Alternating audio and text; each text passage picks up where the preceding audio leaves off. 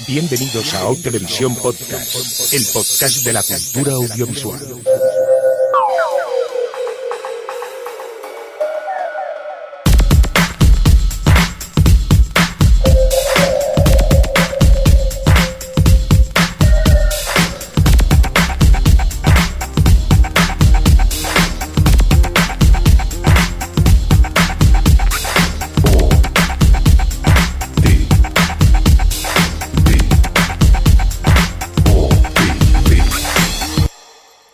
Televisión Podcast. O Televisión Podcast.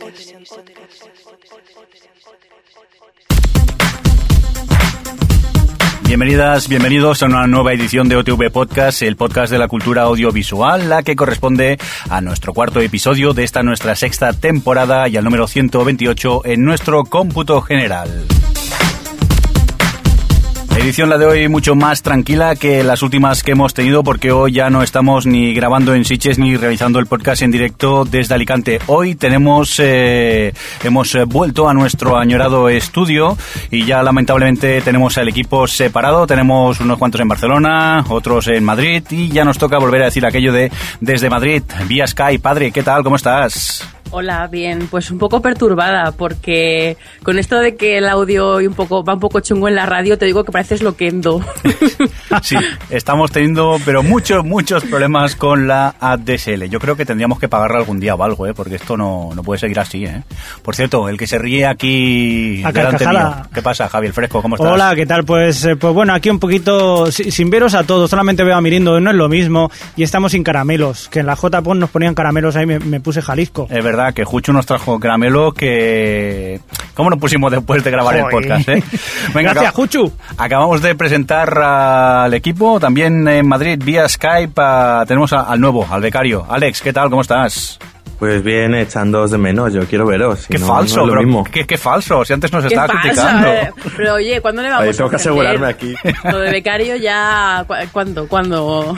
Yo, yo creo que nada como los becarios en este país, después de 200 podcasts ya serás uno más del equipo, Me aproximadamente. parece correcto. Te vamos a pagar lo mismo, o sea que Sí. Bueno, por cierto, Bueno, que... le podemos doblar el sueldo. también, también es verdad. Un ascenso. Oye, que sí, ¿qué os parece si antes de, de empezar a hablar de noticias eh, comentamos cuatro, bueno, dos cositas principalmente. Eh, una de ellas que es que ya han finalizado las votaciones de los premios eh, Bitácoras y, y, oye, que hemos quedado en cuarto lugar en la categoría de podcasting, eh, que no está nada mal. A ver, no hemos sido finalistas como el año anterior, pero que no nos podemos quejar por este cuarto puesto, ¿a que sí? Pues no, la verdad. Pues está genial, ¿yo qué quieres que te diga? No, no, seguimos alucinando que nos votéis y estemos tan Es que altos eso, ahí. eh. Que muchas gracias por votarnos y por escucharnos y por, por todo. ¡Ay, que me emociono! y más cosas de las que queremos hablar, pues eh, como supongo que ya sabréis, hicimos el podcasting en directo, estuvimos en las jornadas de podcasting que se celebraron en Alicante y aparte pues de poder realizar el podcasting, también eh, pudimos asistir a charlas y sobre todo hacer networking, que esto dicho fisnamente es ir al bar y hablar pues con podcasters y oyentes, no nos vamos a, a engañar. Eso Y- te iba a decir yo, que lo de ir a charlas un poco relativo. Perdona. Charlas en el bar. Charlar se charló. yo, yo, yo fui a dos conferencias y media que a una llegué tarde porque digo, Claro. Voy a tomar un café rápido. Me encontré a parte del equipo de las Slayers y estuve una hora y media cuando me di cuenta y tuve que salir corriendo para charla. Yo estuve también en varias charlas en el pub inglés que había cerca y la verdad que entre cerveza y cerveza aprendí muchas cosas. Oye, por cierto, comentar que, sobre todo, felicitar y dar las gracias a la organización de las JPOT 11 porque han sido tremendas, ¿verdad? Han estado muy muy bien, la verdad. Así que ha sido un éxito de todo. De la verdad es que ha dado gusto en las, en la- los directos, cómo habían organizado todo, que si el bar, que si el hotel, vamos, vamos. La verdad es que yo me he quedado flipada con cómo lo tenían todo atadito. Yo el año Pues sí. que viene tengo muchísimas ganas de volver a repetir esta experiencia porque la verdad que muy bien. Es que además es eso, es un fin de semana ahí con gente que con la que a la mayoría no has conocido nunca en persona, pero existe esa especie de conexión extraña de que parece que nos conocemos desde hace tiempo y se pasa muy bien, la verdad. Yo me, me he reído mucho y me lo he pasado muy bien. Pues- Aparte de los nervios. Porque, por cierto, hablando de nervios, aparte de las charlas, el networking, el podcast en directo, eh, también estuvimos en la segunda en la entrega de los segundos premios de la Asociación Podcast, donde estábamos doblemente nominados. En primer, eh, la primera nominación, dejar que respire que me ahogo, estábamos pues eh, nosotros el podcast en la categoría de audiovisual, donde quedamos en segundo lugar Yeah. que estamos muy contentos. Y por cierto, aprovechamos también para felicitar a Teleadictos, que quedaron en primer lugar, y sobre todo a Dan Defensor, que, que esa noche arrasó, ¿eh? que se llevó tres premios de... No, no podía, no tenía manos para llevar No tantas podía cosas. con El tantos premios. Titanic de los podcasts. Y la segunda nominación, con la que todo el equipo pues eh, nos lleno de orgullo y satisfacción, que bien imito al rey, ¿eh? es impresionante. Resulta que teníamos a Adri como nominada a Mejor Podcaster Femenina y resulta pues que ganó Adri. Oye, qué felicidades, ¿eh? Muchas gracias. Mira, mira, Sin se- vosotros se- no sería nada. Se pone roja otra vez. Te estamos Ay. viendo desde aquí. Se ha quedado sin palabras, la hemos dejado sí. sin queda- palabras. no, que, que sí, que muchas gracias, Jo, eso que sin vosotros no sería nada. Qué bonito. Por cierto, tú, Adri, estás en más pocas, ¿no? Que aparte del OTV también estás en esta peli, ya la he esta visto. peli ya la he visto, sí, que la verdad es que me, me sacaron por OTV y, y como yo estaba tan nerviosa, tendría que haber dicho, también por esta peli ya la he visto, y luego se me olvidaron la mitad de los de rotoscopia, bueno, bueno, un desastre. Sí, sí, quedó, vamos, una entrega de premios, la- el discurso de agradecimiento mejor que los de los Oscars casi. Pero bueno, eh, dicho esto, vamos ya a comentar que tenemos nueva encuesta en la web. Eh, ¿Os acordáis de cuál es? Ahí os Sí. he pillado, ¿sí? Venga, cuéntanos, ¿qué, Eh, qué hemos la, preguntado? La pregunta es a favor o en contra del 3D. Sí, Y, y lo tenemos ahí en la página web y luego más adelante comentamos cómo van los resultados. Si queréis ir ahora los que estáis en el chat, que no les hemos saludado, pero ahora les vamos a saludar, Sí. eh, podéis ir a votar a, a otv.com. Pues sí, eh, votar allí. Por cierto, la encuesta estará abierta durante 15 días, ¿eh? hasta el siguiente podcast, que durante el transcurso de, estos días podéis seguir votando el, en contra del 3D. Perdón, digo a favor o en contra del 3D. En contra. Yo no quiero ocasionar el voto ni nada, ¿eh? Por- Saludamos al chat, ¿no? Sí, por supuesto, vamos a saludar a la gente que tenemos al chat, que no sé yo si los pobres nos pueden oír hoy muy bien tal y como va la DSL. ¿Qué? Adri, ¿saludamos o no Yo, saludamos? ah, vale, pensaba que lo ibas a hacer tú. Pues hombre, nada, no. tenemos, hoy somos poquitos, estamos, tenemos a Dios Existo, a Filostro, a Iñaki, a Tarjo, y a Templier. Sí. Y luego tenemos 15 invitados que no se han, que no se han registrado, o sea. Bueno, poquitos, poquitos no somos, ¿eh? Que hay 15 que es invita- eh, regi- eh, sin registrar por ahí. Guests, guests. Guest, invitados. Es que yo y el Guests. inglés ya sabéis que no es, es lo mío. Bueno, ¿os parece ya si vamos a hablar de noticias, tele, cine y todo eso? Picadas. De Venga. fri- sí, de fricadas, lo ha definido muy bien Alex. Oye, pues un golpe, una promo y volvemos, nada, enseguida aquí, en el OTV Podcast.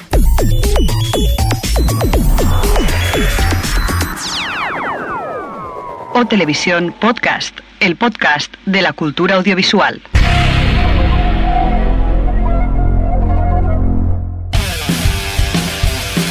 Javi, ¿qué te has preparado este mes para la minoría simple? Yo, como cada mes, lo más destacado de la actualidad del mes anterior, Yo voy a seguir con la actualidad también contigo, pero la actualidad loca. como siempre. Nos pueden encontrar en minoriasimple.es una vez al mes. Una vez, mira, rima y todo, en minoriasimple.es una vez al mes. Y además, el resto de los episodios en los que no salimos, hay actualidad, historia. Conspiraciones. Y todo eso mezclado con humor de minoría simple. Son una gente muy seria, no tienen nada que ver con nosotros, que somos podcast canalizados. Escuchadlo.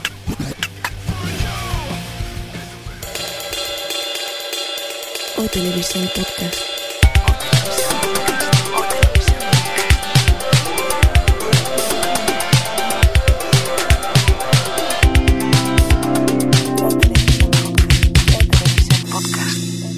Bueno, pues vamos ya a hablar de noticias, que es lo que acostumbramos a hacer aquí en el OTV Podcast.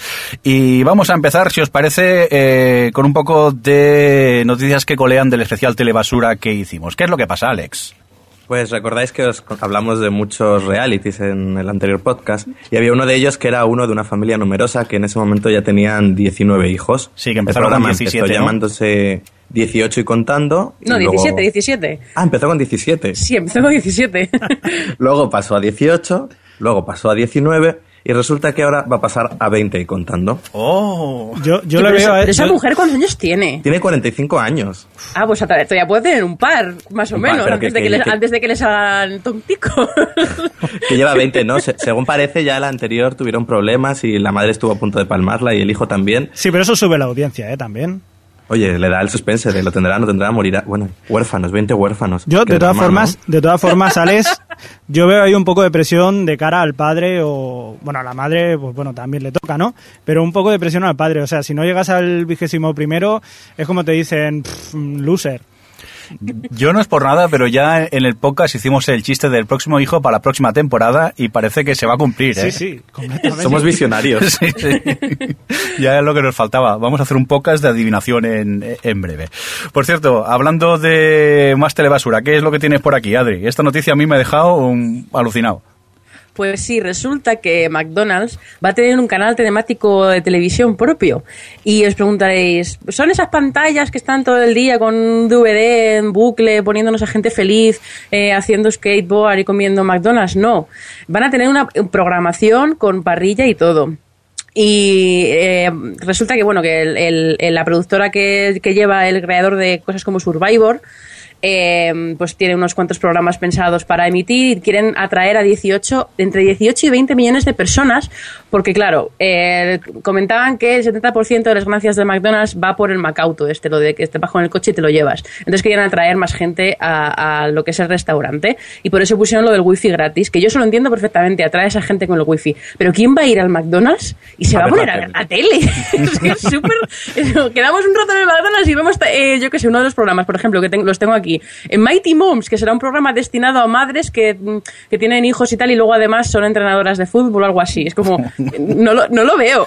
A ver, Sí, quedas con los amigos y dices, venga, todas Es- las tardes de los no. jueves a ver el programa. perdona. En vez de es- gastarte dinero en el cine, que gasta muy caro, pues te vas al McDonald's, que es comida basura. Y te engordas, ver además. programas basura. Claro. Es triste, es de triste. Es decir, oye, quedamos en McDonald's para ver la tele. No, pero ya que estás ahí, pues entre bocado y bocado, pues ves algo. A mí lo que me alucina es que Mark Burnett, el productor de, de Survivor, esté metido por aquí. ¿Qué será? ¿Un concurso a ver quién se come una hamburguesa de kilo y medio? A ver si sobrevive o algo. ¿O qué? Gente obesa allí comiendo hamburguesas, a ver. No sé, pero la verdad es que yo tengo curiosidad de ver hacia dónde va esto. Yo que voy al McDonald's y lo que quiero es irme lo más pronto posible para que no me vea nadie. Y digo, aquí la gente se va a quedar a ver la tele. Digo, no sé, ¿eh? Pues no sé, sí, la verdad es que me parece una idea bastante... No creo que atraigan a toda esa gente que quieren atraer. Bueno, vamos a continuar, vamos a cambiar de tema. Y Javi, noticia muy peculiar la que has puesto aquí en el guion. Cuéntame de qué va esto porque yo no he entendido nada. Sí, sabéis que Josh Whedon, el famoso guionista, hay muchas cosas que hace este hombre, mm, no suele revelar mucho sus secretos sobre sus próximas películas y tal. Y ahora se le ha ocurrido una feliz idea, es decir, os voy a decir de qué va mi película, te voy a ofrecer un pequeño papel para que vayas allí y veas de qué vas, si me pagas un tanto por ciento en una puja que voy a dar. Y la puja... La puja te la puedes encontrar en eBay y es para una fundación, a ver, eh, hay que decir que es una, es una puja benéfica para Ah, una fundación vale, llamada vale. Adrián Selly que se dedica a promover las, a las mujeres en la industria cinematográfica. Y básicamente va a hablar de la próxima película que es, eh, se llamará In Your Eyes, que viene a ser algo así como amor sobrenatural, una cosa así. Oye, pero eso te puede, no sé, si consigues ganar la puja y vas a la cena, a lo mejor esa información luego alguien te la compra o algo. Supongo que para la cena, o, o sea, cuando vayas ya a rodar aquello, ya se sabrá un poquito más. Pero Por cierto, ¿se sabe cómo van las pujas o algo? Pues sí, es curioso porque no solamente te encuentras esta puja en la Fundación Mary Adrian Selly esta, sino que te encuentras cosas como, yo que sé, cenar, por ejemplo, con John Hamm, el de Mad Men. Sí. Pues seis pujas. Hay que decir que acaba esta noche, ahora cuando estamos el día 11 del 11, acaba.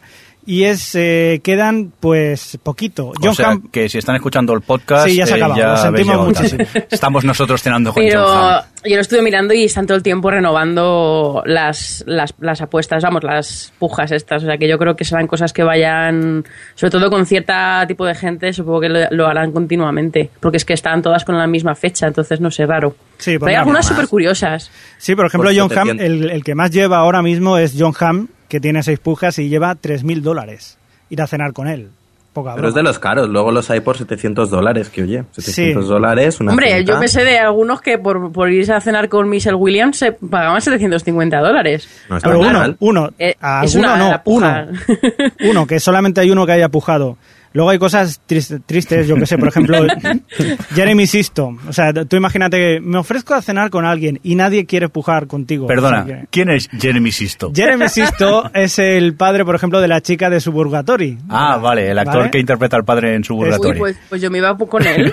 Pues por Pues sabes, 750. Adri, 20 euros. 750 y es tuyo. Oye, ¿hacemos una colecta y Adri va a cenar con él o qué? Pero pobrecito, Venga, oye, me ¿eh? lo O sea, merezco. tú imagínate todo el mundo, John Hamm, ahí, "Ah, no sé qué, y él forever alone. Yo no por Porque nada. También está lo de Rosario Dawson, que además es la que de las que yo vi la que más pujas tenía, que tenía 13, que ya está en 2.000 dólares. Y claro, cenar con Rosario Dawson tiene ¿Esa quién ahí su... Joder, Bueno, la, la tipa esta que está ultra buena, una actriz, es que no sé, estaba en Sin City, Clerks, en, Clerks no sé. 2 estaba también. Yo no quiero decir nada, pero dos hombres y medio tiene cero pujas. Hay que decir que es un pase VIP para ver dos hombres y medio, que luego vas a conocer a toda la gente que participa y Ah, todo o eso. sea, pagas y encima tienes que estar de público viendo Sí, eso. Y, lo- y luego los conoces a todos. no Pero hay cero, cero pujas, 500 Pero dólares. A mí esos pases de, por ejemplo, el de la visita a la community mola porque te, eh, te dejan hablar con los guionistas, te dan un guion firmado, te va- llevan por el set. La verdad es que es de las más caras, ya lleva 11 pujas y tiene 2.000 2.000 dólares. 2.000 dólares, o sea que... Pero hay de muchas series, lo Me- de la visita esta al set. Me está fascinando mucho la que pone llamada telefónica de feliz cumpleaños de David Borenath y Emily de Chanel, que son los protagonistas de Bones. Eso es un poco de Forever Alone, te compras tu propia llamada y ya, de- ya que solo tienes una, por lo menos que sean los protagonistas de Bones. Ya, ya me veo yo en mi casa con baladas tristes para acabar de deprimirme y que me llamen ellos. ¡Feliz cumpleaños! No me llaman, todavía no me han llamado. No me han llamado, levantando el auricular. ¿Hay línea o no hay línea? No, pero tú imagínate que se lo haces a alguien. Quieres hacerle, yo qué sé, un- pues eso, un regalo de cumpleaños que David Borenath y, y esta, la Milady Chanel, te llaman. Pues queda muy bonito como cumpleaños. Pues lleva 11 pujas, ¿eh? 11 pujas, 812, 10 dólares para el que llame allí y te digan, feliz cumpleaños. Curiosa la por de... una llamada. Sí, no, no está mal. La de cosas que te puedes encontrar por, por eBay, ¿eh? Oye, tendremos que seguir investigando este, a ver si podemos ir a conocer a los guionistas de Cheers o algo, ¿no? Ya el, el otro también, mira, pues una de las que tienen bastante, lo mismo de visita al set de Good Wife y tiene 6 pujas y 1.500 dólares. Ah, bueno, no está mal. Por cierto, que hablando de Good Wife, tengo yo noticia por aquí, que es que resulta que la serie contará con la presencia de Jennifer Carpenter. Si os preguntáis quién es esta buena moza, es la que interpreta a la hermana de Dexter en la serie Dexter. Y que es su mujer en la vida real. Ex, Era, ex era, mujer. Ay, ¿Qué me dices? Ay, que no te enteras. Por cierto, que os cuento esta noticia porque a mí principalmente me va a chocar mucho viéndola el papel que interpreta en, en, en- en Dexter, que encima es Showtime, y hay tacos continuamente porque esta mujer dice tres palabras y cuatro son tacos normalmente cuando habla. Va a chocar verla en una serie, en una network y, y que tenga un, un- un lenguaje así pulco y, y educado, no sé, puede, puede estar curiosa verla en, en The Good Wife.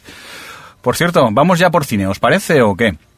Venga. Venga. Eh, vamos a recordar, si os parece, aunque ha pasado un poco del festival, pero como hemos tenido tantos especiales nosotros por en medio, no hemos podido hablar del palmarés de Sitges, ¿no, Alex? Sí, pues vamos a hacer un repaso rápido de lo que de lo que es los premios que salieron. Sí. Y decir que mejor película pues, se la llevó Red State de Kevin Smith, que ha sido el nuevo trabajo de este director que cambia completamente de tono. Y aquí es una peli más de, de terror, de, de Yo- acción y bastante crítica. Yo que la he visto, a mí eh, me quedé muy a cuadros pensar que ganó el Festival de Cine Fantástico de Sitges, porque no vi Fantástico por ningún lugar. Luego alguien me comentó, Ramón Rey por Twitter, y creo que Javi también me lo comentaste, que es que se trataba de una peli de terror. A mí me chocó que eso fuera terror. Es que al principio Sitges era considerado fantástico y terror. Sí. Y engloba, o sea, digamos que lo engloba todo. Pero Red. State, una peli de terror. Es terror. Mm. O sea, es una terror película- del A ver, es- survival. es Luego que lo que lo- pasa es que evoluciona la propia película. Pero, Pero ya lo empieza hemos siendo hablado una peli de miedo. En el otro en el otro podcast, yo creo, el tema este de que tampoco hay que tomar a Sitges como un festival de terror, sino que es un poco de género en general. Y hemos visto películas como, pues eso, lo que viniendo era como, ¿y esta película por qué está aquí? Pues, por ejemplo, la de esa, la de Jane Eyre, era más por el tono, por el tratamiento que por la historia en sí. No sé, tampoco hay que ser tan. Esto no es terror, no puede estar en Sitges. Claro, yo si no salen vampiros, no terror. Si no pero eh, no- aquí, mira, aquí hay un secuestro y quieren hacerle cosas malas a cuatro chicos. Eso ya es peli de miedo. A ver, que entiendo que si lo vamos por el lado del fanatismo religioso, eso es terror también, por otro lado, pero no sé, me chocó que ganase el... Aparte que yo creo viendo la película, que hay películas que han salido en el festival que le daban mil patadas a, Red State. Pues a Hombre, mí me lo gusta. que está es el director, que es Kevin Smith. Sí, y, eh, esa, esa es lo que estuvimos comentando. Si esta película no lo hubiera dirigido Kevin Smith, hubiera ganado el premio, hubiera sido tan vistosa. Mm, ahí se pregunta la cosa. Yo creo que también tiene la gracia de, del mensaje, que no es solo contra, contra los contra católicos ni religiosos, sino que luego le, le da la vuelta a la tortilla y también va contra los Estados Unidos, dentro de lo que cabe. Bueno, ¿y qué Eso más? también. Venga, más luego, premios. no, luego también se llevó el, el actor protagonista, se llevó el mejor actor. Luego, como, como, como contamos aquí, Attack the Block eh, gustó mucho, se llevó premio del público, también mención del jurado, banda sonora. Luego en Another Earth se llevó la chica, se llevó actriz. Y luego eh, en mejor producción se llevó Livid, que es una peli de los directores de, de Al Interior, que decepcionó muchísimo, era muy esperada, decepcionó mucho, pero que había que reconocer que su dirección artística estaba muy bien. Y luego por lo demás, pues Eva se llevó mejores efectos especiales. Aquí es un poco lo mismo, se los llevaría por ser española. Tiene buenos efectos especiales, pero tampoco creo que destacase tanto por encima de otras. Ujú. Y entre lo que hay, pues más Ahí- o menos. Luego en mejor en, en las secciones que también había, eh, se llevó en mejor película Bellflower, una que recuerdo que le gustó mucho a Adri cuando la vio. Ya, la gente de- de- del jurado joven que iban a hacerse los, los gafapaster school, bla. Y luego en, en la categoría de Midnight Extreme se llevó una película que se llama Detention, que es bastante curiosa, es muy friki en el instituto y está repleta de referencias a la cultura. Es constantemente referencias y es bastante entretenida. A mí me ha pasado lo que siempre me pasa con estas cosas, que le dan premio y la mayoría no las he visto. Porque aparte de Attack the Block y poco más, y Yo- Another Earth, Yo te recomiendo que veas de Yellow Sea, que ganó el premio al mejor director, es Nan Hong-ji. es que la película anterior director no me gusta, que de la, sí, la película que hizo antes, la de, de Chaser, no me gustó mucho y por eso la tenía ahí un poco, pero bueno, me la No, pues está apuntaré. muy bien, ¿eh?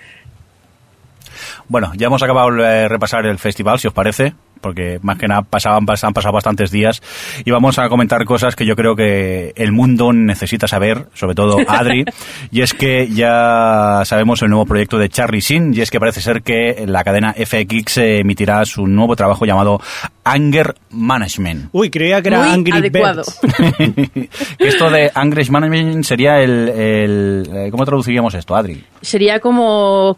Es que es difícil. ¡Ah! Te, te odio. es como control de, de la ira de o la algo ira, así, sí, no el, el- el controlar un poco el, la ira, yo creo que para Charlie Sheen muy, muy, muy apropiado. No sé, supongo que la cadena habrán aprovechado ya eh, que Charlie Sheen en sí ya es todo un personaje para crear casi una, una comedia a su eh, medida. Yo he de decir que me pica un poco la curiosidad, al menos el piloto sí que, que, que lo veré. El piloto va a tener una audiencia que flipas fijo. Solo por el morbo. No, pero además parece ser que está pidiendo muchas exigencias el Charlie Sin a la propia cadena. No. De, diciendo que tienen que pagarle, no sé si eran como los 90 episodios, tenía que ser. Wow. Vamos, se le está yendo la pelota. 90 episodios. Se le está yendo la pelota a Charlie Sin. ¿Qué dices? ¿Qué cosas? Ton- Tonto no es, ¿eh? No, no, me pagáis todos los episodios por adelantado, por si acaso. Bueno, vamos a continuar con más cosas y vamos a hablar ahora mismo de... Eh, ¿Cómo? Paramount muestra 18 minutos de Titanic en 3D, pero no había muerto el 3D ya. ¿Qué está pasando aquí? No, no, el 3D que siga. Uy. A ver, cuéntanos primero esto de, de, de los 18 minutos de, de- en 3D de Titanic. ¿Pero se van a hacer más o se han quedado en 18 y ya está? Han dicho, mira, 18, te pones las gafas 18 minutos, luego ya te las quitas y ves la peli igual. No, parece ser que la van a coger, la van a pasar a 3D o- y volver a estrenar. Básicamente es una excusa de volverte a sacar dinero con la misma película. James Pero dicen que quienes la han visto, que es un 3D, lo, lo lleva James Cameron también, y es un 3D bastante espectacular. Pero- eso habrá que verlo. A mí lo que me sorprende que me vais a permitir que repase un poco los, los votos que tenemos hasta ahora en la encuesta, que hemos preguntado en, en la web, el a favor o en contra del 3D. Y de momento va ganando el, el en contra con un 87%. Le sigue a continuación con un 13% el a favor y el, mira, el no lo sé de momento nadie, nadie, nadie lo ha votado. Pero luego es lo curioso, que el 3D sigue funcionando en taquilla, ¿no? Mm, No tanto. No te creas, ¿eh? Entonces, Funciona en películas concretas, en, por ejemplo, creo que en Tintín está funcionando, pero la gente se ha cansado. Yo creo que es culpa de esto, de esas películas que no estaban hechas en 3D, que han pasado al 3D y que es una chapuza, que tú las ves Además, y... Perdón, además es que el otro día, por ejemplo, es que fue, fui a, a ver Tintín y, y fui con el carnet joven, que era la empleado hasta los 30 bien, eh, y me costaba la entrada de cine 6 euros. Pero claro, porque por ser digital me cobraban 2 euros y o sea, digital 3D me cobraban 2 euros y medio más. y eh, tuve que pagar el euro porque se me olvidaron las gafas, que tengo ya tres pares en casa de, de gafas en 3D, y al final nueve euros y medio por una película que partía de un precio reducido. Y es que, claro, nueve euros y medio me parece ya una burrada. Aparte de que eso, que bueno, en Tintín, la verdad es que el 3D está bastante bien. Tampoco es en que te mueres, pero está bastante bien. Pero que si encima vas a ver una película de estas que es solo, o sea, que es 3D falso, de que Furia de la. Sí, Furia de Titanes. No, es bueno, que es falso y encima malo. O, por ejemplo, Up, que es una película que a mí me gustó mucho, pero el 3D era una capa de fondo y se acabó. No tenía nada. Pues entonces, claro, sales como diciendo que le den por saco al 3D. Y yo creo que igual que le pasó en su momento cuando tuvo la pri- el primer auge este del 3D, va a morir. Va a acabar muriendo, menos en lo que dice Alex, en algunas películas muy concretas. Pero vamos, yo creo que se va a acabar cayendo otra vez. Esperemos, porque, en fin, es un poco saturamiento ya esto. Pero lo, lo curioso era que James Cameron era el primero que estaba en contra de esto de pasar películas al 3D porque decía que se iban a cargar la técnica y ahora él mismo está pasando Titanic. Es decir, que ¡Ay! ¡Ay, la peseta! Por cierto, que vosotros dos habéis visto eh, Tintín, ¿no? sí. ¿Y qué? Bien, es muy entretenida, es para niños. A ver, no. Eh, Bueno, yo- pe- disculpa, Adri. eh, Javi, nos vamos a tomar un café que estos van discutiendo, ¿vale? Sí, sí, déjalo. A ver, eh, a ver, a mí me gustó, tengo que decirlo, que me gustó muchísimo la película. Yo eh, no recuerdo prácticamente nada de lo poco que leí de Tintín, así que es prácticamente como si no pudiese establecer esa comparación. Y no esperaba mucho de la película porque precisamente eh, pensé- me esperaba lo que dice Alex, una película muy para niños, pero me encontré con una de estas películas de Spielberg de aventuras que adoro y que me transformé en esa niña de 8 años que disfrutó a tope de Hook en su día y, y yo, sal- y yo aplaudía y todo, estaba súper metido en la película. Sí, y la verdad yo- es que como película de, anima- de aventuras me parece perfecta y es emocionante. Además los personajes tienen muchísima expresividad cuando la tienen que tener algunos más, otros menos, pero jo, a mí me encantó, me encantó la película, salí encantadísima. Si tiene eso de que te hace sentir como si tuvieses ocho años. El problema es que no hay nada más. Toda la primera mitad, mucha explicación, y luego ya es pura acción. No sé, yo creo que falla en el guion teniendo en cuenta que estaba Moffat, que era uno de los guionistas. Pero No que es una película de aventuras. ¿Por qué falla en el guion? El alma la tiene, el personaje principal, que es... Al eh, final eh, estás, no estás en una no montaña es- rusa, es un continuo, ahora vamos para un lado, para otro, para arriba, para abajo. Eh, Pero no, porque es un una película de aventuras. Tú no has visto eh, las, las de Indiana Jones son todas así igualmente. Tiene, es una película de aventuras que es mucha acción con eh, un, un pe- pequeño trauma que va realmente la historia va por Haddock, no va por Tintín y luego eh, eh, se me ha ido totalmente. ah, bueno, sí, luego eh, todos esos momentillos de comedia y de homenaje. A mí, Sí, yo vamos, creo que me está bien que- conseguido. Que, El como. hecho de que... No. Sí, no, sí, di. No, que está bien conseguido el hecho que mantiene un poco el tono cómic, que no busca ser completamente realista, pese a hacer esto del motion capture y tal. Y ahí el, el humor también está bien, pero yo creo que, que le falta algo más, que es muy para niños. Oye, No sé, yo no estoy de acuerdo, pero les, vale. les voy a bajar el micro a estos dos. Menos mal que están separados desde Madrid, porque si no estuvieran acabado Sí, a hostia pura, ¿eh? Ya cosa. directamente. Yo, por favor. ¿Estás ya más calmados o qué? Sí, sí, sí, deja que Alex No hable. tiene de la razón ella y ya está. De todas formas, Tienes, tienes derecho a estar equivocado, Alex. de todas formas, Tintín ha arrasado en taquilla, ¿no? Sí, eh, bueno, pero era de esperar, era, una, era muy Sí, esperada. era muy- Pero no solamente la primera semana, sino el segundo fin de semana, que es el que, digamos, ya sí que te muestra un poco si verdaderamente merece la pena, si hay gente que sigue, y no es el efecto este de verlo, la novedad. O sea, sigue habiendo mucha gente que va al cine a ver Tintín. Sí, la verdad que normalmente es eso, la segunda semana suele descender un 50% las taquillas y aquí ha, ha descendido nada, un 25%. Y yo creo que es eso, la gente le gusta, lo va comentando y siguen yendo. Problema que, claro, que ha hundido al resto de propuestas. Por ejemplo, la peli de Eva, que se estrenó también Uf. el mismo fin de semana, pues fracasó Claro. completamente. Oye, yo me vais a Que por permitir. cierto no, no se ha estrenado todavía en Estados Unidos, que ha, habido, ha sido como una especie de estreno en Europa y, y en Estados Unidos se estrena creo que a principios de diciembre, así que todavía le queda ahí ese último gran empujón de estreno a la película. Pero eso es algo que últimamente hacen ya grandes producciones, que empiezan en el extranjero para ver cómo va y ya luego van al mercado doméstico. Pero a ver, yo es Pero que. bueno, en Tintín tenía también más sentido, porque no deja de ser un cómic europeo, más, o sea, con más, conoc- con más público aquí, no sé cómo, si me explico. Sí, sí, sí. Sí, Tintín siempre ha sido un, un, un cómic más europeo. En Estados Unidos Tintín tampoco se lee tanto como se pueda llegar a, a leer en Europa. Aunque bueno, sí, de yo- hecho, yo, yo soy más decía Asterix, Spielberg pero- que cuando leyó por primera vamos, cuando cayó en sus manos por primera vez Tintín, no tenía ni idea de lo que estaba pasando porque lo leyó en francés. Y a él le gustaban los dibujitos.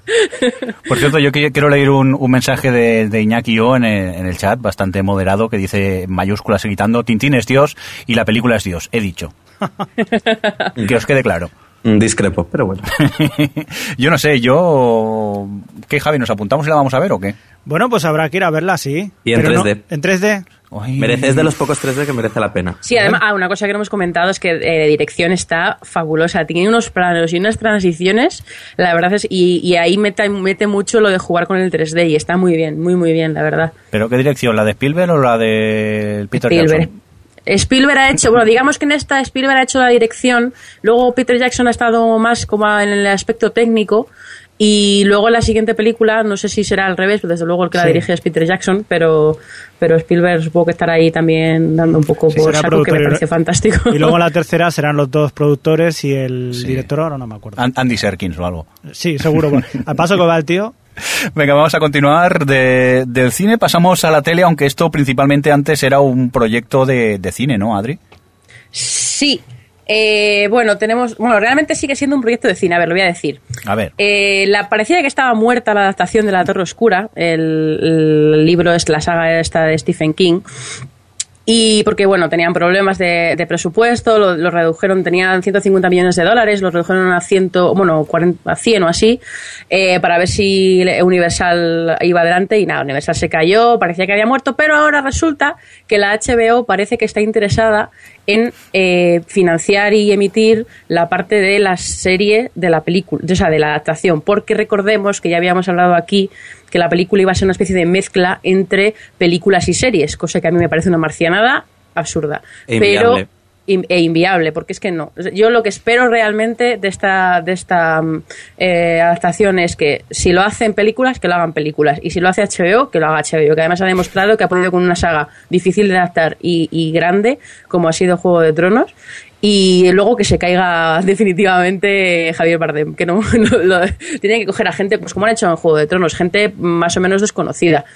Y, y bueno, eso, eh, veremos a ver qué pasa con lo de HBO y hacia dónde va el tema este, de con Ron Howard que sigue ahí tirando para que se haga la cosa para adelante. Muy Yo bien. creo que pues- mientras se mantenga lo de las películas va a estar difícil.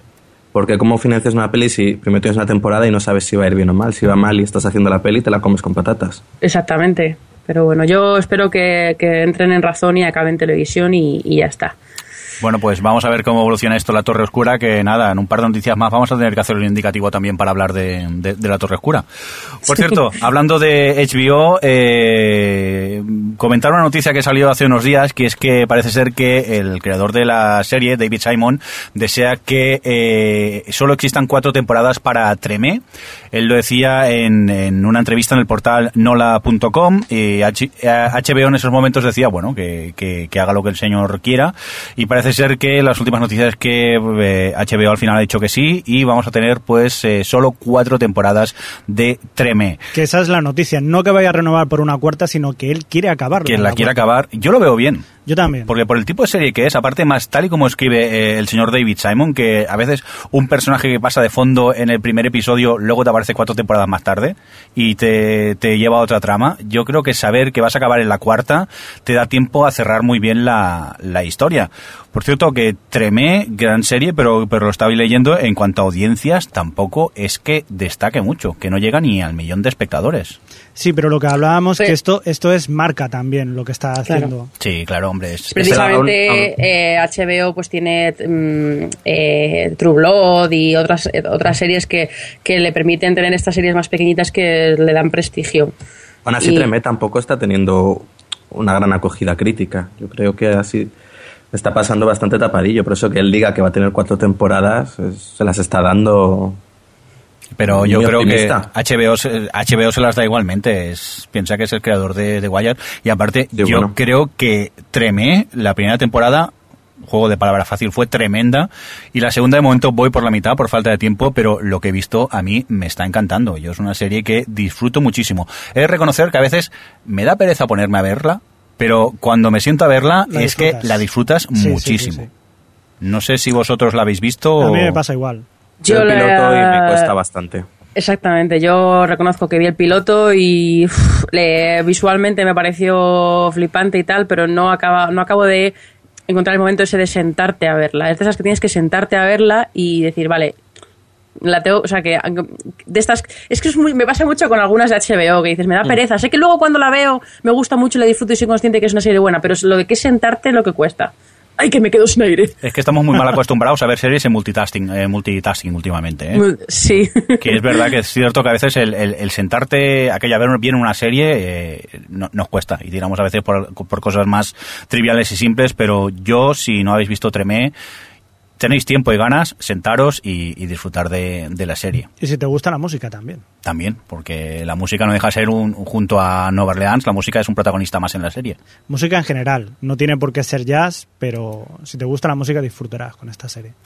Venga, vamos a continuar con más cosas y vamos a hablar de renovaciones, temporadas completas, series a la espera. Adri, ¿qué es lo que pasa? ¿Cómo está el panorama? Pues a ver, tenemos el panorama ya de ya entrada, llevamos un par de meses de temporada y bueno, empezamos con la ABC que, que ha renovado alguna, vamos, la, perdón, ha dado temporada completa a algunas de sus series nuevas como Last Man Standing, que es esta de la del Chapuzos en casa. Ah, la serie tan Sí. terrible y machista. Es- sí, terrible. Y Happy Endings también le ha dado, que esta ya es su segunda temporada, pero bueno, le ha concedido temporada completa porque estaba ahí, ahí, tal. Eh, la que no ha atrevido del todo a darle temporada completa es Panam, que sigue bajando de audiencia y le ha dado cinco guiones adicionales, que no cinco capítulos. Así que bueno, yo creo que Panam no tiene buena pinta. Eh, tenemos también la, bueno, la CBS ha renovado, vamos, ha concedido temporada completa a Person of Interest y a Unforgettable. Hola. Y sí, sí. Y la Fox ha renovado Bob's Burgers por nueve episodios más. Y además ha renovado X Factor. ¿Qué pasa con X Factor? Pues Uy, no, se uy, espera, uy. No se esperaba que X Factor tuviese este, este éxito. Y claro, no es que los 13 millones que tiene sean la repanocha, pero eh, ha subido un tre- vamos, en, más o menos un 40% las audiencias que tenía el año pasado en este mismo hueco. Entonces, claro, la ha renovado. ¿Y qué pasa? Que ya Fox, que creo que merece la pena comentar esto, tiene una peculiaridad y es que tiene menos prime time que el resto de las cadenas porque el slot de las 10 a las 11 se lo cede a las cadenas locales, vamos, a las estaciones locales de televisión para que evitan su propia programación. Entonces, si a esto le sumas que, que X Factor es- son dos programas de una hora y una hora y media, eh, te estás quitando un montón de hueco para series. Y claro, están ahí Racing Hope, por ejemplo, y Fringe, que son dos series que ya han renovado la, la temporada pasada un poco por los pelos. Y están ahí las cosas que, bueno, a ver qué pasa. Racing Hope no va mal por el tema que tiene a New Girl delante y le ha arreglado un poquito las cosas. Y luego Fringe, que sí que está a un paso de conseguir la sindicación, que ya hemos hablado aquí algunas veces que, que mm, las productoras ganan mucho dinero sindicando sus series. Y entonces a lo mejor lo que decide Warner es bajar un poco el precio de los episodios a Fox para que la renueve y así tener las cinco temporadas que le garantizan ir a sindicación. Y entonces, pues, en plan. Y. mm, y bueno, me paso ya a las renovaciones de cable, Sí. que no sé si queréis añadir, decir algo de todo lo que he dicho hasta ahora, que hablo muy rápido y no os dejo hablar. Ah, Fringe al hoyo. Sí, sí. Ah, Estoy, ¿Pero por qué me odias? eh, estoy, estoy un poco de acuerdo con Alex, ¿eh? He Sí, visto tiene- tres de esta temporada y se me Ay, han hecho muy ay. cuesta arriba, ¿eh? Tiene pinta que lo Mira. vayan a cancelar. Ya sé que Adri, sentimos, Adri. ahora nos va a abandonar, va a, va a dejar el podcast y se va a ir a Yo otros, pero... sé que la batalla con Fringe en este podcast las tengo- la tengo perdida. So- encima ahora me he metido a Alex. Pero ¿cómo, pero, cómo que perdida? pero Si- si que haces un especial de Fringe, haces un especial de Fringe y te traes a tres a favor y, y a mí... temporada me está encantando porque además ha vuelto Hola. un poco a sus inicios. Ha vuelto a, las a los casos autoconclusivos molones y a tomarse la mitología con calma. ¿Qué dices? Y ya está. Paso a la renovación de cable y no quiero ni que rechistéis. Venga, Eh, venga, va. Eh, cable, ¿qué pasa con el cable, las renovaciones? Empiezo con Showtime. Showtime. Showtime. Eh, ha, ha confirmado la renovación de Homeland. Sí. Eh, Que bueno, ya que hablo de Homeland. ¿Qué, Qué maravilla. parece? Qué maravilla de serie, ¿no? El ¿Quién la, quién la ha visto? Yo, Yo, buenísimo. ¡Yo! Jordi, Yo no, Mirindo. yo me he tirado más por, por vos y de momento tengo Homeland aparcada. Creo, Bueno, entonces, a ver, cuéntanos qué os parece. creo Homeland, que coincidimos, los tres que la hemos visto coincidimos en que es el mejor estreno ¿no? que han hecho esta temporada. Y además Para es- mí, sí. maneja también la, el suspense. Te crea una intriga el hecho de saber si el protagonista es bueno o es malo y juega con ello a lo largo de todos los episodios sin darte una respuesta en ningún momento, que es que hace que quiera tener ya los 13 capítulos para saber de una maldita vez si el tipo es bueno o es malo. Sí, a mí, a mí me encanta eh, eso, porque es, eh, ver a una tiepa delante de unas mm, cámaras de seguridad es súper antitelevisivo. Y mm, aquí, en fin, que, que, que te mantiene, como dices tú, que te mantiene la tensión. Y luego eso, que yo tengo, llevo fatal, yo necesito saber Claro. si este tipo es o no un espía, porque bueno, para el que no lo sepa, va un poco de eso, de, de un soldado americano que, mm, que, bueno, son más cosas, pero así por resumir, que después de ocho años aparece que le habían capturado y le habían torturado y tal, y se lo traen a Estados Unidos y le ponen un poco como la figura del héroe para apoyar un poco tal a todo esto de, de la guerra contra el terrorismo y tal. Y está una chica que es eh, genialmente interpretada por Claire Dance, que tiene ahí la cosilla de que cree que es un infiltrado y que se ha pasado al otro bando y que es un, es- está ahí para activar una célula durmiente de te- eh, terrorista y entonces empieza a espiarle compulsivamente. Y entonces bueno. la serie juega a eso, a, a hacerte creer que ella puede tener razón o puede que no la tenga. Puede que ella sea paranoica y realmente vea en él un terrorista que no hay, o puede que sí. Claro. Y ahí estamos. Y yo necesito saber. Yo, a, a mí me ha Bueno. gustado que sea, eh, no sé si os acordáis del Rubicon, que la acabaron eh, cancelando. La... Un poco a mala, se acabó.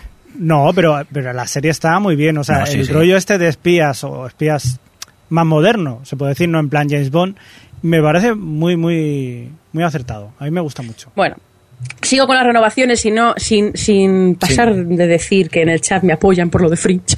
Eh, Pero en el chat están todos equivocados. En Showtime, entonces Showtime también ha renovado American Horror Story. La... FX. Ah, vale, pues perdón, es, cierto, FX, gracias Alejandro. Eh, la cadena Raru, digo la cadena, la serie Raruna por excelencia de esa temporada. No sé si alguno la ha visto. Sí, de por aquí. sí. Es genial. Es, eh, es rara. Es rara. o sea, Vale. estoy a un paso de darle la vuelta en plan em, True Blood. O sea, así te lo digo todo. Aún no van al cachondeo como en True Blood, pero es un poco lo mismo. Le Mucho... falta- le falta nada. Es un exceso de todo. Sí, de todos los tópicos, todos juntos y más. Está bastante bien. Hay Bueno. que decir que el productor, que ahora James Wan me parece que es, que es el que hizo... No, la es de- Ryan Murphy, es el de Glee, Nip Tuck. Vale, y también está el de, eh, de ejecutivo, está el, el James Wan este, que era el de eh, Show y Insidious. No, hombre, si la peli mm, eh, es el- la historia de una familia que llega a una casa encantada, tiene todos los tópicos, pero la cosa es eso, los tiene todos juntos. Cuando puede, en vez de haber un fantasma, no, no hay un fantasma, hay tropecientos. Es Y que es la un casa del y terror. claro, y es un constante, vamos a sorprender al espectador con una locura más. Y cuando ya piensas que han llegado a un límite, otra vuelta más de tuerca. Esta serie lo que le ocurre es que mm, da para una temporada. Es decir, esto si tú lo planteas como una miniserie de 13 episodios, perfecto, pero ya han, han renovado para una segunda. Sí. ¿Y qué nos van a contar? Porque Pero es que, claro, estamos hablando de FX y tiene 7 millones de espectadores, que es una burrada. En, en fin. Em, De, de los de, de todos los millones de espectadores, ¿cuánto lo Sí. verán por los eh, o sea, por los pectorales de Dy- Dylan McDermott? pues Porque no hay, habrá. no hay capítulo que no salga sin camisa, así os lo digo. Pero claro, es un- las chicas llevan camisa, camiseta de pasar miedo y los tíos van en torso. Javi, parece mentira. Venga, va, más renovaciones, va, sí, más renovaciones. También se han renovado mm, eh, Sons of Anarchy. Sí. Eh, la AMC, que bueno, tiene pendiente el estreno de Hell on Wheels, que es una serie nueva que tienen que, mm, que es una especie de western que está situado en la posguerra de la Guerra Civil Americana. Y, y parece que no ha gustado mucho a los críticos, así que no sé, no sé yo mucho qué futuro tendrá esta serie. Eh. y hago- di, di. que se estrenó este domingo y Ah, con vale. muy buenas audiencias. Este domingo pasado. Sí. Sí. Ah, vale, es con estado 4 o desconectada. 5 millones de audiencias. La Eso verdad es lo que en que audiencias pasa- muy bien, pero Bueno, en calidad la ah. gente no dice que no llega a Deadwood. Bueno, pues Hombre, es a ver, que- veremos cómo evoluciona. Gracias porque no había enterado que se había estrenado ya. Debut es muy Eh, grande. ¿eh? Mucho. Luego tenemos también, bueno, la AMC ha, ha confirmado la tercera temporada de The Walking Dead. Que ¿A vosotros os está decepcionando como a todo el mundo o no? Es que ya decepcionó desde el primer. A ver, es que aquí el, el sector, nos hemos leído el cómic, Sí. la serie decepciona, aunque he de confesar que eh, ocurre algo, sin entrar en spoilers, creo que en el tercer episodio de esta segunda temporada, que es algo que podrías ver claramente que puede ocurrir en el, en el, en el cómic, porque el cómic siempre más que de zombies ha sido de la manera que reacciona el, el ser humano ante una catástrofe y, y, y cómo intentan sobrevivir. No sé si tú, Javi, no sé cuántos has visto. No, yo se lo he visto. ¿No? todo. Vale, vale, vale. Bueno, pues sí que es verdad que me sorprendió que ocurriera eso, porque más teniendo en cuenta cómo había evolucionado la primera temporada, pero aún y así los episodios se me hacen larguísimos y me aburre. Eso sí, la sigo viendo. Yo, es que me da tanta pereza con lo- en ponerme con la segunda, con los comentarios que voy leyendo. Es que han bajado el no- ritmo, han bajado el ritmo y es lenta, lenta, lenta y luego muy intensa. Es todo muy serio. Por aquí en el chat están de acuerdo, aunque está bastante lenta. Sí. Bueno, eh, sigo, me salgo de Estados Unidos y me voy a, a Inglaterra porque Sí. la cadena británica ITV ha renovado eh, Downtown Abbey. Pues, Eh, tendrá tercera temporada de ocho capítulos que, tra- que bueno, eh, transcurrirán en el 1920-1921, no como en esa temporada que cubren cinco años, que son así delitos. Y más cosas. Ah, bueno, se me había olvidado. Eh, Wits Sí. Eh, ha renovado so- eh, por sorpresa y va a tener octava temporada. Eh, Es Mm. algo que la gente no se esperaba y dicen que va a ser para 13 episodios y eh, el problema es que no han, no han aclarado que va a ser la última. Entonces yo no sé esta serie para estar. ¿Hasta cuándo va a estar? Hombre, debía yo- haber acabado hace un par de años realmente. Creo Yo- que el final de la sexta era perfecto para cerrar, luego el final de la séptima casi cerraba todo, luego dejaba un poco abierto. Y ahora, pues, lo que aguante Mary Louise Parker seguramente. Yo agradezco que la hayan renovado porque el, fi- el final de esta temporada última te dejaba un poco como como. Era un the fuck bastante grande, era un super cliffhanger y bueno, a ver hacia dónde evoluciona. ¿Pero qué te pareció a ti esta última temporada? A mí, eh, sí, flojea, pero bueno, siempre me ha gustado Witch. ¿eh? Sí es verdad que esta serie como que casi se reinventa en cada temporada y, y- y poco tiene que ver una temporada con la otra, pero a mí siempre me ha ido gustando. Es una comedia de 20 minutos que ves, te entretiene y tampoco le busco nada más. ¿Comedia? ¿Comedia? Bueno, comedia Showtime, ya Sí, sabes. comedia Showtime de estas. Bueno, eh, sigo. Luego tenemos los casos estos raros que, que quería comentar de las series estas que todavía no se han estrenado eh, y ya empiezan a, haber- a- a haber problemas. Eh, por un lado tenemos Awake, que es una serie que yo tenía puesta ahí el puntito porque me llamaba la atención, que han parado para mm, re- revisar los guiones y reescribir. Malo. Uy, uy, uy, uy. Y otra que han parado también ha sido Alcatraz, aunque en este caso dicen que, lo- que la han pausado por, por complejidades técnicas del rodaje. Mm, no sé yo cómo Sí. creerme esto. Que los cromas no quedaban bien. Y acabo con una serie que se me había olvidado de la ABC, Sí. que es Once Upon a Time. Que, bueno, una serie fantástica que ahora comentaremos porque creo que la hemos visto todos, que se estrenó con bastante buenos datos y los ha mantenido y encima con, en, en domingo, que es un día bastante complicado, y la han renovado por una, vamos, la han concedido temporada completa. ¿La Es- habéis visto esta? ¿Esta qué tal? Porque Sí. en Twitter hablan muy bien de ella.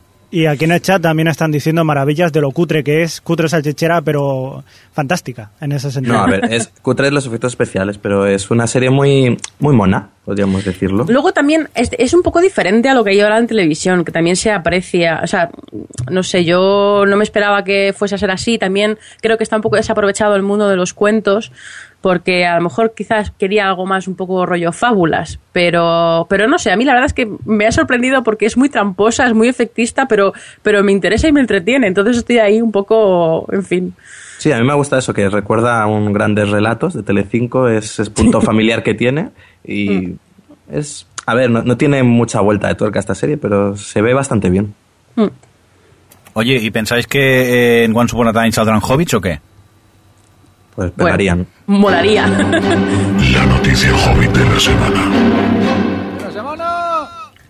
Recuperamos nuestra gran sección de la noticia Hobbit porque parece ser que tenemos eh, novedades en cuanto al rodaje de la película, ¿no?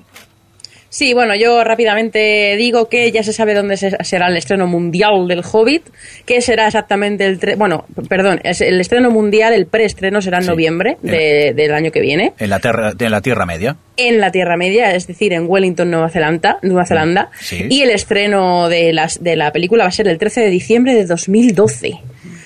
Y bueno, mientras para ir haciendo ganas tenemos cositas, ¿no, Alex? Sí, bueno, eh, como sabéis, está, sacan unos videoblogs cada cierto tiempo donde nos van, nos van contando cosillas de la película. Y el último que acaban de sacar hace pues un par de semanas, eh, Peter Jackson nos habla de cómo está rodando la película en 3D, de la tecnología que está utilizando. Bastante interesante por lo del 3D, pero de lo que es la película tampoco avanza mucho. Ya vemos algunos enanos, vemos un bosque, pero por ahora no se puede ver mucho más. Leí por ahí que había mm, que había se había pasado por ahí este mm, Frodo, eh, Elijah Wood. A ver si Sí, algo- está por ahí. eh, iba a sí, hacer se un le ve cameo, momento. vamos, que iba a pasar o algo así, ¿no? Sí, se le ve un momentico por ahí. Pero es que tampoco enseña mucho. Se ve que se quieren reservar las imágenes y al final lo que ves es a Peter Jackson enseñándote la cámara con la que graban.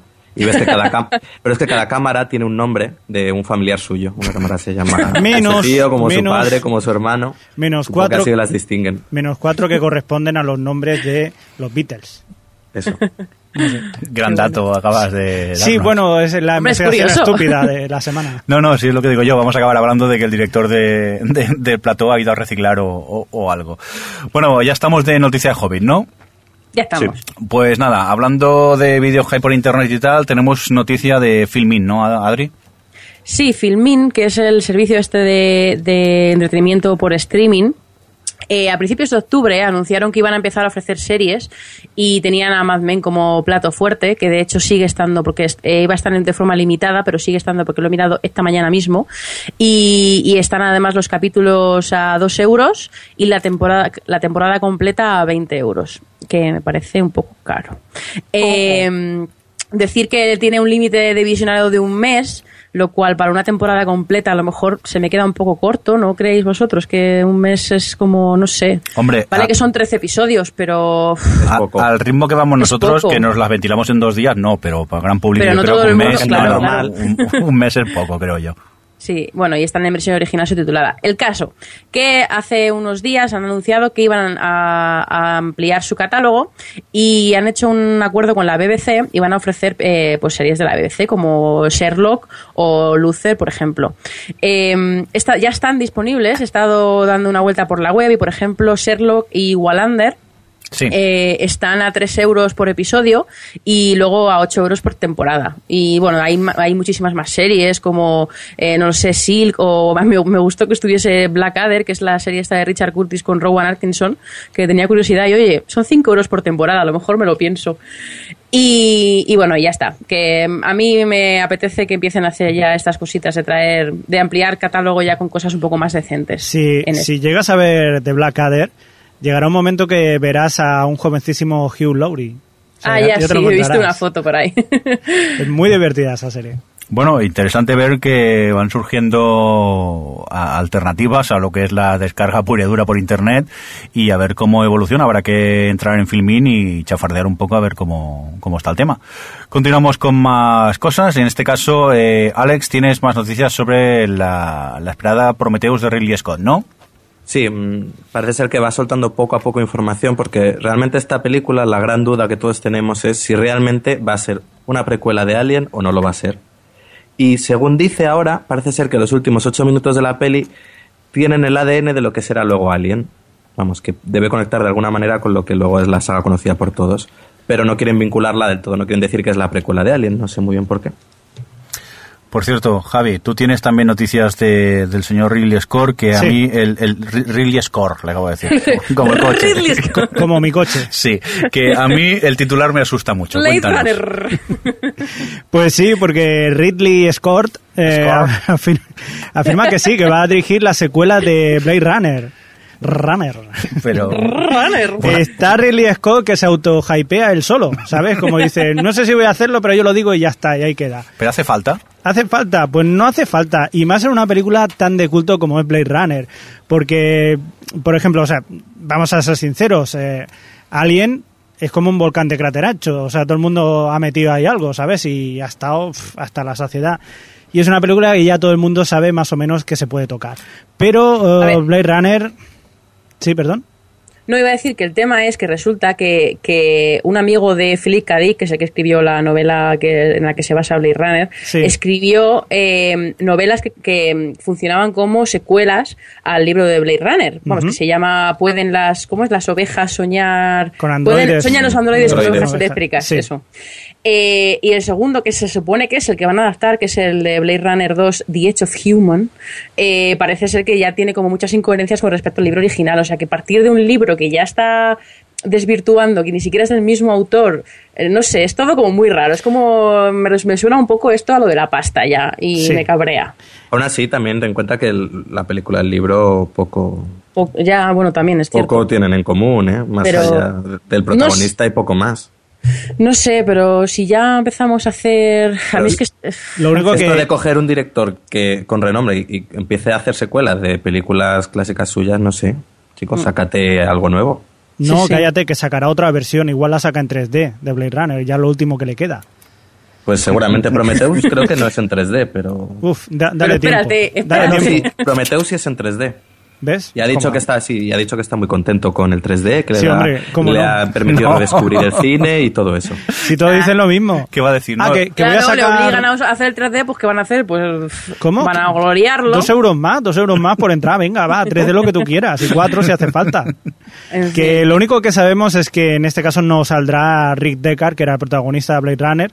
Y lo que decís que hay un momento que no se sabe si hasta se hará un- en un universo paralelo o se hará una precuela. Todavía no se sabe muy bien lo que será. La chapuza... Sí, es En, en el, en el chat y comenta Iñaki que, que, que, joder, van a hacer la segunda parte y encima seguro que luego sacará un montaje de la primera para que todo cuadre con la segunda. Seguro. Y sea Conociendo, Lucas, que no sea George Lucas. conociendo a Ridley Scott, seguro que sí. Bueno, pues hasta aquí las noticias eh, de hoy en el OTV Podcast. Vamos a por un separador y seguimos hablando de más cositas.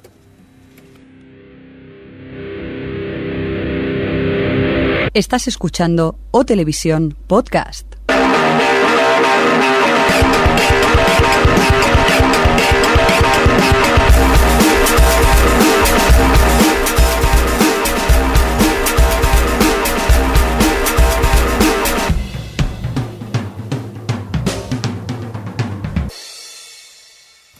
Pues lo que vamos a hacer en estos últimos eh, minutos del OTV Podcast es hablar un poco de lo que hemos estado viendo estos días que nos gustaría destacar un, un poquitín.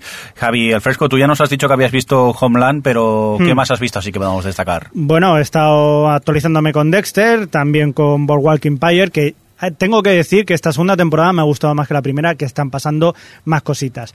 Pero también tengo que decir que es bastante lenta, así A- que al ritmo de sí- siempre, ¿no? Sí, De- sí, no nos engañemos. No pasan grandes cosas, pero sí que es verdad que tiene personajes fascinantes. Y solo podía decir eso. A mí me encanta, yo debo decir eso. Y también tengo que decir que por vuestra culpa, por vuestra culpa, por ese programa especial de basura americana, ahora estoy todos los domingos a la una de la noche viendo mi extraña adicción que la hacen en la sexta, que no puedo parar de verla. Yo, yo, me, yo me he hecho con toda la primera temporada de Dance Moms y ya voy por el sexto capítulo. Aunque es bueno, lo- por ejemplo, mientras que prepara- preparaba el guion del podcast, pues iba viendo Dance Moms multitasking con entretenimiento. Yo Desmond lo tengo ahí preparado para verlo, pero prestándole atención, como Pues merece. Yo le he prestado atención, pero en fin, si no me siento culpable, que tengo muchas cosas que hacer. Bueno, Adri, pues para que no te sigue, te sientas tan culpable, ¿qué, qué otras cosas has visto? Bueno, pues tampoco es que, porque la- las buenas ya las he comentado, porque aparte de Homeland y Once Upon a Time, también he visto Grimm, Sí. que es un poco rollo también Once Upon a Time en el sentido de que coge también los cuentos o, eh, de estos de cuando éramos peques y tal, de Hans Christian Andersen y tal, y es una especie de serie autoconclusiva, eh, procedimental de investigación, como una especie de supernatural, pero mm, son todo relacionado con personajes de cuentos. Y lo que es la atmósfera, la verdad es que está muy bien conseguido, de, de producción est- está bien, a pesar de que se nota que no tienen mucho dinero, pero el problema es que los protagonistas, pues sobre todo el, pro- el protagonista, son unos sosai, es un sosainas, y además se, pa- se parece eh, un poco al que hacía Brendan Ruth, el que hacía de Superman en Superman Returns, que es como, eh, bueno, ya eso, eso no dice mucho de él, porque, en fin, es un- uniexpresión, y la verdad es que, bueno, veré un par más a ver, porque soy, solo vi el primero, y quiero ver un par más a ver cómo se desarrolla y, y decidir qué hago con ella. Y luego, aparte, ya comentando, siguiendo un poco con el rollo de los realities, quiero comentar que, que ya ha vuelto Top Chef y esta, eh, este, este Top Chef es Top eh, Chef Texas y lo hacen todo lo grande y han cambiado un poco el formato, lo han mega ultra exagerado y ya solo con el, con el previously de lo que viene de la temporada estoy deseando seguir, ya se han emitido dos, dos episodios de casting y ya el siguiente ya es mm, Top Chef de verdad y joder, ay, cómo me gusta Top Chef yo reivindico Top Chef como uno de los mejores realities que hay en televisión ¿Sí? ¿En serio? que no es, no es reality basura, lo prometo, tenéis que verlo. Yo es que Eso sí, si, si sufrís con la comida, eh, en fin, es más complicado a lo mejor. Yo es que siempre hablas de Top Chef, pero es uno de esos realities que siempre me ha dado un poco de, de pereza. Pero Jo, pues a mí, a mí me encanta. Eso sí, lo veo siempre cenando, aunque lo que digo siempre, eh, a lo mejor están ellos con un tartar, no sé qué, aderezado con, y yo con mis crispies ahí, tan triste, pero bueno, que si Oye. no lo veo comiendo sufro. Hoy estaba leyendo el Twitter y había una frase que había dicho Olivia, Olivia Wilde que Mm. decía, pero ¿por qué en un gimnasio ponen comida, o sea, canales de comida? Es como si en la prisión te ponen mm, canales porno. sí, lo he leído, sí, sí. Que por cierto, Iñaki en el, en el chat reivindica Project Runway. Tengo que decir Muy que bien no lo, no lo- sí, sí, no lo conocía. Este verano vi la primera temporada, me gustó mucho y he seguido a ritmo que ya se ha acabado, se acaba de acabar la temporada 9, creo que ha sido, que ha estado muy bien. Y bueno, es otro, es un reality en este caso de diseñadores de moda. Y, joder, parece una tontería, pero es- entre que puedes juzgar de verdad, no como la comida, y que hay ahí mucho ego y se generan, digamos, cosillas interesantes. A Alex también, a ti también te gustaba, ¿no, Alex? Sí, a mí es uno de mis realities favoritos. Pero sobre todo por eso, porque es un montón de egos, de personas muy creativas que piensan que son el más creativo de la habitación, que cuando tienen que enfrentarse, por ejemplo, muchas veces le ponen retos en grupo y cuando tienen que poner una visión en común, pues se lía una buena. Porque todos se creen el más original y el que tiene la visión más válida. Es muy... Se ve muy bien, es muy adictivo, porque además es- los montajes estos tan rápidos que tienen y engancha bastante. Yo lo recomiendo. Yo es que en cuanto a realities, como eh, llevábamos tres semanas viendo telebasura, yo no podía pasar de golpe a ver HBO.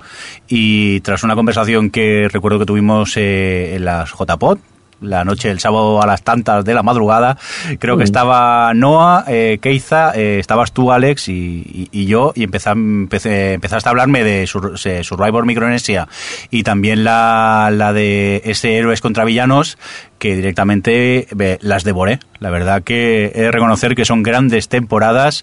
Las Eh, mejores. Sí, sí, son temporadas en las que te sorprende mucho de lo que pasa, de los concursantes, cómo pueden llegar a actuar y, y las he disfrutado, pero, pero muchísimo. Dime, Javi. No, que yo tenía que añadir ahora que has dicho a las Slayers, tengo que deciros, Slayers, que estoy viendo Doctor Who. Y, y no está mal, no está mal. Yo creía que iba a ser una un- que no me iba a gustar, pero no, está bien. Menos mal, menos la de mal. Christopher Eccleston, ¿eh? Que todo el mundo Has que empezado desde el principio. desde el principio de todo. Vale, vale, vale. Es que a veces lo que se dice te recomiendan, empieza por Don Blink, pero si te ves el episodio de Don Blink, quizá luego el resto sí que te sabe a, a- a poco. muy poco. Y bueno, poco a poco vas viendo cómo evoluciona. ¿Has visto muchos o de momento...? No. No, vale. bueno, por cierto. Piloto.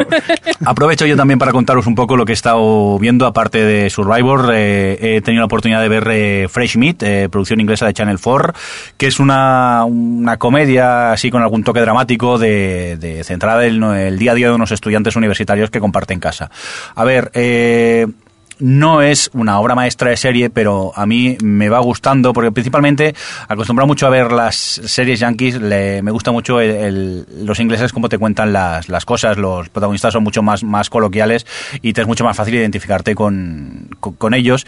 Y no está mal, es una, mm, lo, lo que os he dicho es una producción inglesa, creo que tiene siete episodios solo esta temporada, ocho como mucho, y se le puede dar una ojeada. Y lo que sí que estoy disfrutando mucho estos tres últimos días, aunque solo han sido tres episodios, pero es que me he visto uno cada día, estoy disfrutando mucho con el nuevo trabajo de Kelsey Grammer, eh, que esta vez abandona la comedia y se lanza un drama, y es la serie Boss, en la que interpreta al alcalde de Chicago. Creo que tú también habías visto el piloto, ¿no, Alex?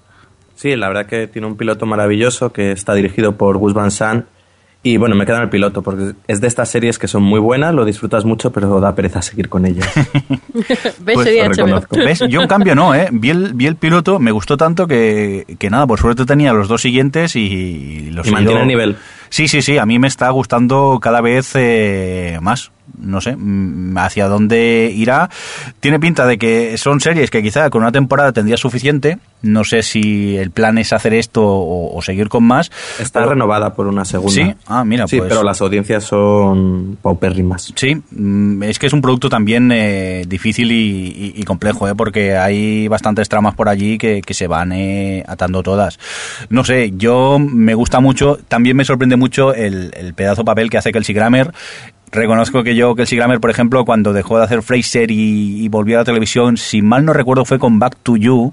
Sí, eh, yo seguía viendo a, a, Fraser eh, en esa serie. Eh, en cambio, eh, en Boss, no. Kelsey Grammer hace un, un gran papel dramático. Una cosa que me acabo de acordar, que el otro día estuve viendo el regreso de Misfits. ¿Lo Sí. habéis visto? Eh, con el nuevo personaje y tal. Ay, ay, ay, ay, No. ay. Yo sí. Na- tú sí, ¿qué? Qué cosa más odiosa, pero es que es odiosa y con nada de carisma. Yo creo que, no sé si es que ¿Como querían... Nathan? No, pero Ah, Nathan... ya está. Bueno, Nathan Alex, al- Alex tira el micro. Porque Sí. es, No, no, no. es un Nathan hater, por, Sí. por lo tanto no ve Misfits. Pero- No, pero a ver, es que yo lo entiendo. O sea, yo al principio veía, o sea, cuando veía el piloto de Misfits, decía, pero este personaje da, da, da rabia. O sea, Sí, personaje pero, de Nathan, pero rabia. luego le vas pillando cariño al a personaje de amarle, Nathan. amarle Pero profundamente. es que este, eh, no sé si han querido hacer eh, un personaje casi idéntico a Nathan, pero es súper odioso, nada carismático. A mí, por el momento, vale, solo han dado dos episodios, pero es que se me hace muy cansino verlo. Casi hubiera preferido que no salga nadie más y continúen con los personajes que ya habían en, en la serie, con los actores que, que continuaban. A ver, a mí no me parece tan terrible. Lo que sí que es cierto es que mm, me resulta un poco cansino. eh, o sea, el actor, como dices tú, no tiene carisma. Y luego que noto demasiado intento de hacer algo que se parezca un poco a Nathan. Lo cual creo que no era necesario. Porque además No. ahora que tenemos el juego este, que no voy a decir porque es spoiler, ¡Spoiler! de la tercera temporada, pero no sé, a mí he visto un par y la verdad es que reconozco que me da un poco de pereza seguir. Y Misfits es una serie que nunca me ha dado pereza, siempre me ha gustado mucho y la he disfrutado mucho. Sí, Así pero- que me da, me da pena, porque yo ahora tengo pol- eh, la política de si me da pereza la dejo, que no tengo tiempo. Por cierto, que no sé si visteis el, el- el capítulo ese de- tan corto que se hizo para justificar un poco la, la ausencia de, de- del personaje de Nathan. Nathan. ah, no, yo no lo vi. ¿Qué tal? No, una tontería como una casa, es una nada, es, es que es- dura, ¿qué? Dos, tres minutos me parece, es una chorrada para decir, mm, por eso no está Nathan aquí. Pero bueno, creo que si buscáis por YouTube, incluso está por allí, pero es una excusa muy pobre para eso, casi que no... mm, casi prefiero que en el primer episodio de Misfits digan, oye, ¿sabes dónde está Nathan? Ah, pues no, y ya está, y aquí continúa y no, y no hubiera hecho ni falta casi el, el capítulo ese de, de despedida. Hagan un Min- Min- Minka Kelly, esta, la del lado oeste, que desapareció sin, sin que nadie hablase de ella. Sí, sí, venga. Y ya está, no pasa Claro, nada. que la manden a Mandivil y, y ya está. Minka Kelly. O, o quién fue también la hija de mm, Family Matters, eh, ¿cómo era esto? La de Burkel, eh, cosas de casa. Ah, no, pero, pero era, la, era la madre. Que cuando la cambiaron, eh, Sí. llegaron y le, le- y le dijo Jazz, "Mm, te veo un poco cambiada, mm, no sé cómo se llamaba. Ah, sí, me he cortado el pelo. Y ya No, está, no, esa es toda eh, la referencia que hacían. Eso era en el principio de Bel Air, fue así. Al principio de Bel Air, claro. sí, Ah, yo, ¿tú te yo me refiero a, a la de Urkel, era cosas de casa, la serie. Ah, cosas de casa, sí. Sí, sí, que sí. también Sí, que, desapareció. que- que una, una hermana desapareció de repente. Sí, Eran sí. tres hermanos y de golpe eran dos. Ay. Y ahí Eh, hubo- Yo creo que hay- habrá un, un universo paralelo de personajes desaparecidos. Sí, es- eh, están en Fringe.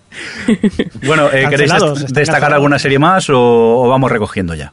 Eh, sí, un, un programa que hemos visto que es un documental que se ha estrenado ahora que se llama American Ah. Prime Time, que lo ha estrenado, ¿qué cadena era? La P- PBS. Era sí. PBS, la cadena pública americana. ¿Mm? Y son cuatro episodios que te hablan pues, que te hablan un poco de la de Estados Unidos a través de las series, de cómo se la percepción que hay. El primer episodio fue sobre la mujer independiente, donde hablaba de la evolución de la mujer, cómo se veía reflejada en las series de televisión desde los años 50 hasta la actualidad. Y luego los siguientes son sobre el, el hombre y bueno, y de dos arquetipos más. Más bien lo que contaban en el primero era eh, esa- esas mujeres, esos personajes femeninos que se leían un poco de la norma para Sí, su bueno, que habían que habían ido Claro. un poco con el cambio también. Sí, que como pues la de Mary Taylor Moore Show este o I Love Lucy, luego Roseanne y luego ya llega a series más actuales como pues no sé, New- Sexo Nueva o, o York. Sexo en Nueva York y salen pues los creadores, hasta algunas actrices y la verdad es que está muy interesante. Y ya se ha emitido también el segundo, pero no, no he conseguido por encontrarlo ningún por ningún sitio. No, no, no ha habido ripeo, yo qué sé. Pero, pero no sé, tienen tres más por, bueno, perdón, dos más por emitir. Y, y la verdad es que tiene muy buena pinta. Más está bien para poder ponerle cara a muchos de los eh, productores ejecutivos de series, porque por ejemplo en el caso de Nurjaki, las dos guionistas y creadoras son clavadas a su personaje Sí, sí, físicamente. total.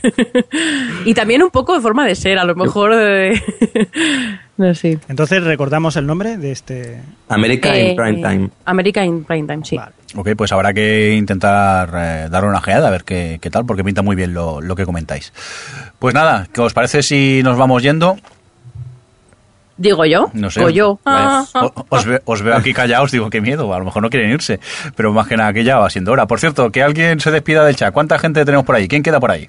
Pues a ver, nos quedan seis viewers. Viewers. Eh, tenemos a- se nos han ido algunos, han entrado nuevos. Sí. Con esto del sonido un poco chungo. Sí. Tenemos a Bernie16, a Iñaki, a Noah de las Slayers, a Tarhot y a Templier. Y luego 10 invitaditos. Diez invitaditos que no se han registrado.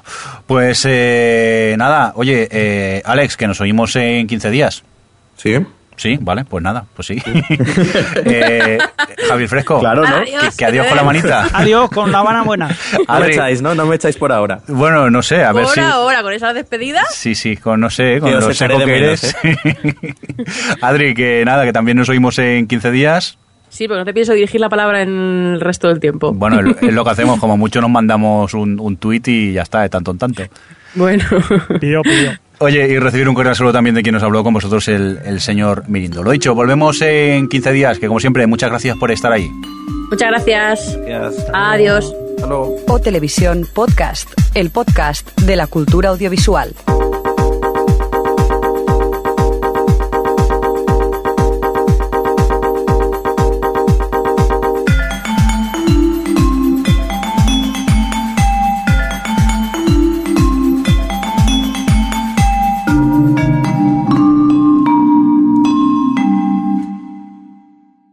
Oiga, lo de la cena de esta con, con, con Ridley Score en 3D es aquí. ¿A cuánto va? Uh, no, eso es muy caro. ¿Y por 20 euros qué tienes?